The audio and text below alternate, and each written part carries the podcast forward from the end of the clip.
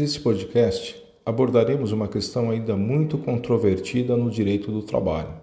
qual seja o reconhecimento de vínculo de emprego entre as empresas de aplicativo de entrega e transporte de passageiros e o entregador e motorista. O reconhecimento do vínculo de emprego e o exercício da atividade com autonomia da prestação laboral sempre foram objetos de inúmeras controvérsias tanto jurisprudenciais como doutrinárias.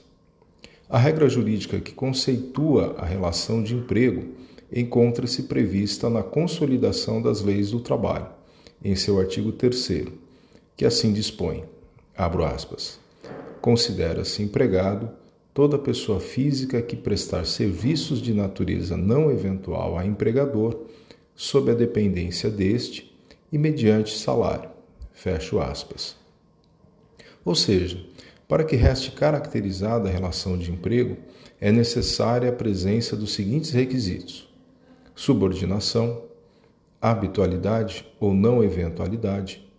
onerosidade, serviços prestados por pessoa física e com pessoalidade. Em cada caso concreto, devem ser analisados os requisitos com afastamento de formalidades adotadas na contratação da relação jurídica como, por exemplo, a utilização de pessoa jurídica a fim de mascarar a verdadeira relação estabelecida, chamada de pejotização, conforme o princípio da primazia da realidade. Para análise da existência ou não de vínculo de emprego entre as pessoas que prestam os serviços de entrega de coisas e de transporte de passageiros com as empresas de aplicativos, destaca-se a importância na distinção entre autônomo e empregado, através da correta compreensão do requisito da subordinação, posto que, posto que os demais requisitos certamente se farão presentes. A grande diferenciação entre a relação de trabalho autônoma e o vínculo empregatício é a subordinação, consistindo esta na prestação de serviços por conta alheia em que os frutos percebidos se revertem imediatamente em favor do tomador de serviços, conhecido como princípio da alteridade. Duas correntes doutrinárias se confrontam, cada qual sustentando seus fundamentos jurídicos e fáticos na análise da existência de vínculo empregatício nos serviços prestados por meio de aplicativos de transporte de passageiros ou cargas sendo o primeiro a ser objeto de análise pelo judiciário brasileiro o conhecido Uber, o qual inclusive deu nome ao fenômeno chamado de uberização. A uberização pode ser analisada por vieses distintos, pois alguns dirão que se trata de desburocratização das regras jurídicas e comerciais, o que permite, inclusive, melhora na distribuição de renda tratando-se de um novo modo de fazer e gerir os negócios, com autonomia e flexibilidade por quem irá executar os serviços.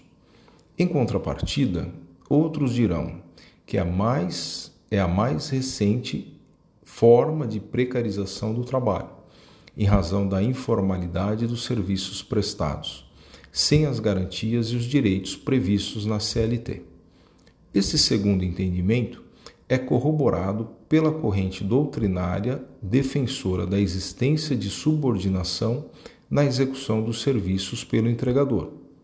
Neste viés, não mais importaria a exteriorização dos comandos diretos para fins de caracterização da subordinação, pois, no fundo e em essência, o que vale mesmo é a inserção objetiva do trabalhador no núcleo, no foco, na essência da atividade empresarial. Por isso, a subordinação, neste caso, é chamada de estrutural.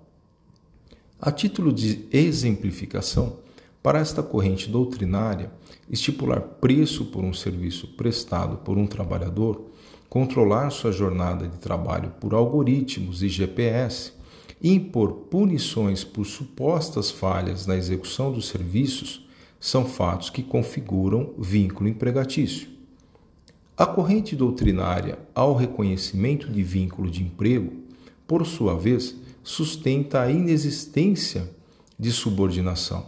tratando-se, em verdade, de parceria comercial, vez que o entregador se utiliza da plataforma digital ofertada pela empresa para realizar os serviços aos usuários cadastrados no sistema do aplicativo. Também afirmam que o reconhecimento de vínculo não pode ocorrer de forma irrestrita, não sendo suficiente a inserção do trabalhador na estrutura empresarial, face à interligação das atividades econômicas, frutos da economia capitalista. Esta segunda corrente ganhou força, prevalecendo inclusive na jurisprudência, com a inserção do artigo 442b na CLT, através da reforma trabalhista o que, contudo, ainda não pacificou os embrólios decorrentes da relação entre a empresa, aplicativo, e os entregadores e motoristas. O referido artigo de lei dispõe que, abro aspas, a contratação do autônomo, cumpridas por esse todas as formalidades legais, com ou sem exclusividade, de forma contínua ou não, afasta a qualidade de empregado prevista no artigo 3 desta consolidação. Fecho aspas. Posto a lume tais ponderações, persiste a linha tênue entre vínculo e autonomia, a qual comporta, comporta muitas interpretações, e análise factual e dos requisitos configuradores vão depender de cada caso concreto.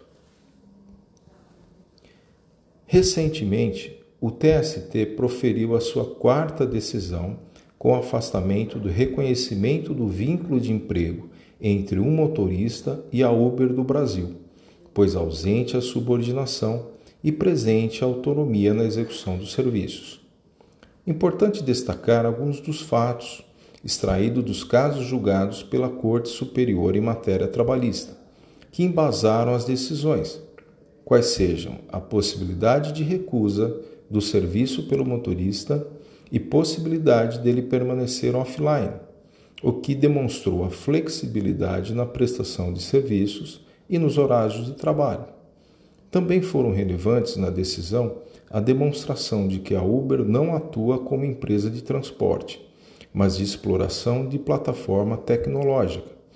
em que os motoristas atuam como parceiros numa economia compartilhada. Outro ponto considerado na decisão foi o percentual de rateio do valor do serviço, pois nos casos analisados, ao motorista foi reservado o equivalente a 75% e 80% do valor pago pelo usuário. Fato este que vem sendo considerado pelo TST para a caracterização da relação de parceria, já que a vantagem remuneratória oferida pelo motorista não é condizente com o liame de emprego. Ademais, ressalta a recente legitimação da terceirização através das leis 13.429 e 13.467, ambas do ano de 2017, as quais ampliaram as possibilidades de adoção dessa modalidade de prestação de serviços com abrangência, inclusive, da própria atividade fim dos tomadores dos serviços. Com a explanação de cada corrente doutrinária a respeito deste intrigante e ainda não pacificado assunto, passo à conclusão deste podcast. E aguardo que ocorra, muito em breve, a revisão da dogmática do direito do trabalho pelo aprofundamento das modernizações descritas acima mas sempre tendo em vista a proteção da dignidade da pessoa humana, pois a melhoria das condições de empregabilidade e do exercício das ocupações com dignidade e renda possível perpassa pela releitura de institutos jurídicos. Um forte abraço, até a próxima.